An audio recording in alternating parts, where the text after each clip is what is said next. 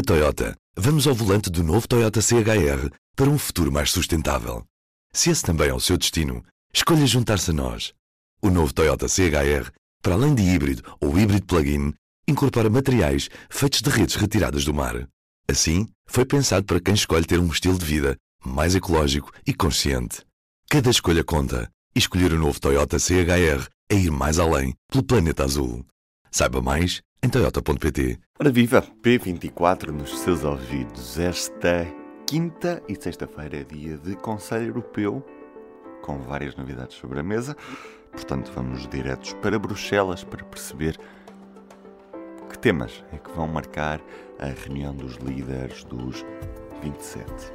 Lá está a correspondente do público na capital belga, Rita Cisa. Rita, o, o que é que vai marcar o, o Conselho Europeu desta, desta quinta e sexta-feira? Tudo na quinta-feira já não é, já não constitui mistério nem surpresa para ninguém. Será uh, dominada pela questão da, da guerra na Ucrânia e pela uh, resposta que o Conselho Europeu vai dar à candidatura para a adesão à União Europeia que foi entregue pela Ucrânia logo depois do início da invasão uh, russa. Uh, e pronto, isso será uma, um, uma opinião favorável, não é? será um, uma aprovação da recomendação que a Comissão Europeia uh, divulgou na passada sexta-feira, uh, a recomendar que seja atribuído o estatuto de país candidato à Ucrânia, também à República da Moldova. E em relação à Geórgia, a Comissão constatou que não havia ainda uh, as condições políticas internas para que o país pudesse uh, beneficiar desse estatuto de oficial de país candidato, mas em, em todo o caso recomendou, e o Conselho Europeu deverá também confirmar, que fosse dada a chamada perspectiva europeia, uh, que é uma espécie de uma antecâmara para a adesão, perspectiva europeia, que abre depois a porta a que seja uh, reconhecido também o estatuto de país candidato e tudo aquilo que isso uh, depois pode trazer ao país. Não há nenhum Estado-membro que neste momento se posicione contra a concessão deste estatuto de, de, de, de, candidato à União por parte da Ucrânia e da Moldova e desta perspectiva europeia da Geórgia? Não há nenhum. Não, não. Eh, quando foi a primeiro apresentado o, pedido, eh, havia pelo menos 10 Estados-membros da União Europeia que, embora não manifestassem uma oposição aberta, exprimiram muitas dúvidas relativamente eh, à, à, capacidade desses países de serem integrados no bloco. mas, entretanto, a grande questão política, sobretudo, eh, tinha a ver com o facto de eh, a União Europeia nunca ter tido que decidir sobre um, um, um, o seu alargamento a um país em guerra, portanto, que está eh, sobre, sob invasão de um país agressor. E, e, portanto, as questões que surgiam eh, no início, não é? portanto, quando foi apresentada a candidatura, foi de que era impossível à Ucrânia cumprir os chamados critérios de Copenhaga, eh, que fixam as condições para a própria avaliação do pedido, uma vez que uma delas bastante básica, que tem a ver com a integridade eh, do seu território, era um, um, um ponto de interrogação, não é? Ninguém sabe ainda muito bem eh, quais são as, quais podem ser as fronteiras finais da Ucrânia eh, no final deste, desta guerra, não é? Eh, embora, pronto, depois para todos os pontos levantados, não é?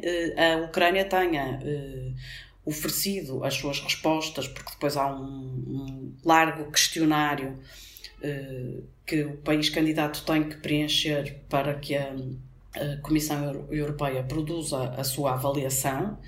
É? Portanto, durante essas negociações, as, as, respostas foram positivas ao ponto de uh, terem desfeito várias das dúvidas uh, que uh, uma série de Estados-membros, que, que, são já Estados-membros que, na verdade, são, têm vindo há muito tempo a exprimir a sua relutância com a forma como está a decorrer o processo de alargamento e, portanto, há um entendimento em várias capitais, sobretudo na parte ocidental da Europa, de que é preciso rever a modo de funcionamento da União interno da União Europeia antes de acomodar novos membros.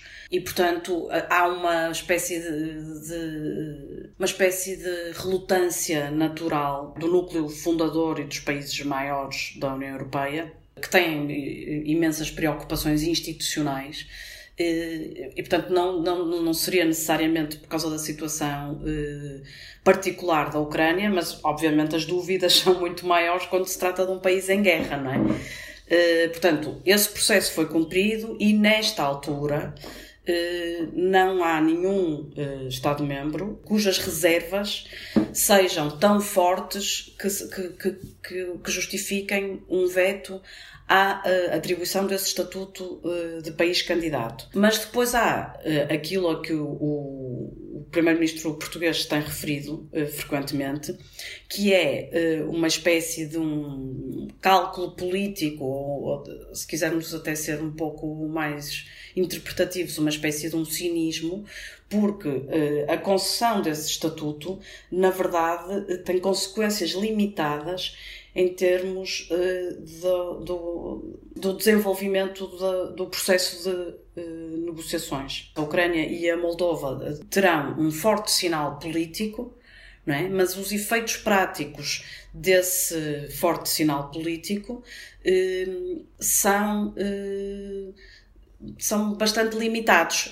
Na verdade, a batata quente passa para os países porque o processo, de, a partir daqui, o processo é dependente do, do em Bruxelas eh, chama-se o merit-based process, não é? Portanto, é dependente dos méritos e dos progressos que os países candidatos fazem no cumprimento de uma série de uh, exigências que uh, Bruxelas uh, coloca, portanto, para dar a luz verde, para abrir a porta ao início das negociações. E esse é um, um processo que não é regido por nenhum tipo de calendário especial.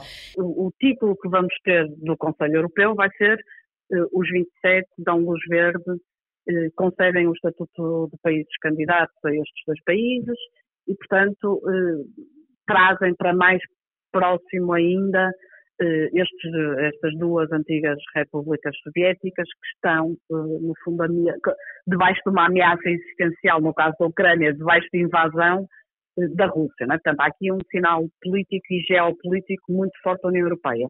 Mas depois, no, a discussão do Conselho será, sobretudo, de, de, de outras formas, de que mais formas eh, é que eh, a União Europeia pode apoiar eh, a luta da, da Ucrânia pela sua independência e pela sua soberania. E, portanto, essa é outra parte daquilo que, que, que o Primeiro-Ministro António Costa tem vindo a chamar a atenção, que é um, uma discussão sobre um estatuto jurídico não resolve os problemas imediatos da Ucrânia, que precisa de apoio militar, apoio humanitário, apoio para, por exemplo, para o escoamento de toneladas e toneladas de cereais que estão a ser retidas no país por causa do bloqueio dos portos eh, pela Rússia e que estão a conduzir a uma crise alimentar a nível mundial, os 27 vão, portanto, vai ser muito centrado em reforçar o seu apoio à Ucrânia e, portanto, a parte militar será uma componente muito importante dessas discussões, mas depois haverá eh, também discussões sobre propostas que já foram avançadas pela Comissão e que estão a ser discutidas também noutros fóruns internacionais, o G7, etc., sobre como eh, resolver esta questão do escoamento dos cereais, que é uma questão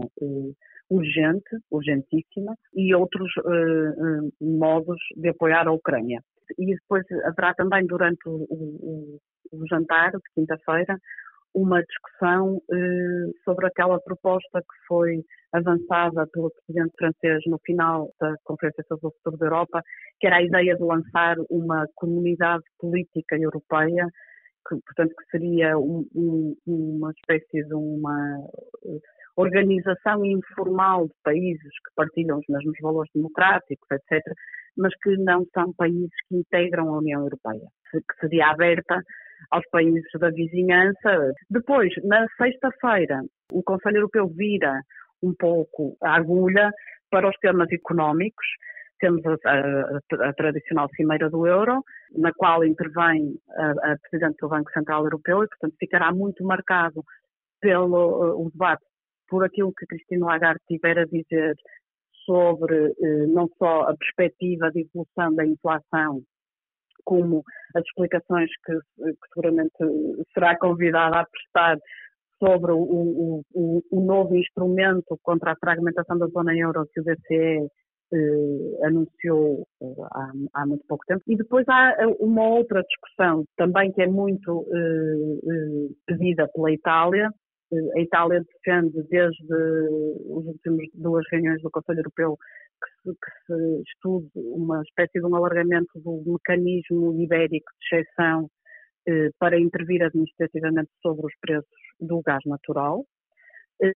Há também propostas eh, que estão a ser discutidas, mas também essas ao nível do G7, eh, de um eventual controle de preço do petróleo, mas essa é uma hipótese que não é para a União Europeia, que já aprovou um embargo eh, ao petróleo da Rússia, não é uma medida que seja muito, enfim, que nesta altura não, não, não se revela muito importante, mas ou interessante, mas que é uma medida pode fazer muita diferença, sobretudo para os países eh, importadores de, e que são os chamados países de médio e baixo eh, rendimento. E, portanto, eh, na sexta-feira, apesar de ainda ser a Ucrânia, portanto, a guerra na Ucrânia e a Ucrânia que dominam as discussões, estas são mais centradas o impacto económico que esta guerra está a ter e naquilo que, nas medidas que a União Europeia pode tomar para se proteger desse, desse impacto, né? para reagir a esse impacto e evitar uma crise em cima de, de uma crise, né? do ponto de vista económico, claro. E do P24 é tudo por hoje. Eu sou o Ruben Martins. Estarei de regresso amanhã. Até lá. O público fica no ouvido. Na Toyota, vamos ao volante do novo Toyota CHR para um futuro mais sustentável. Se esse também é o seu destino, escolha juntar-se a nós. O novo Toyota CHR, para além de híbrido ou híbrido plug-in, incorpora materiais feitos de redes retiradas do mar. Assim, foi pensado para quem escolhe ter um estilo de vida mais ecológico e consciente. Cada escolha conta e escolher o novo Toyota CHR é ir mais além pelo planeta azul. Saiba mais em toyota.pt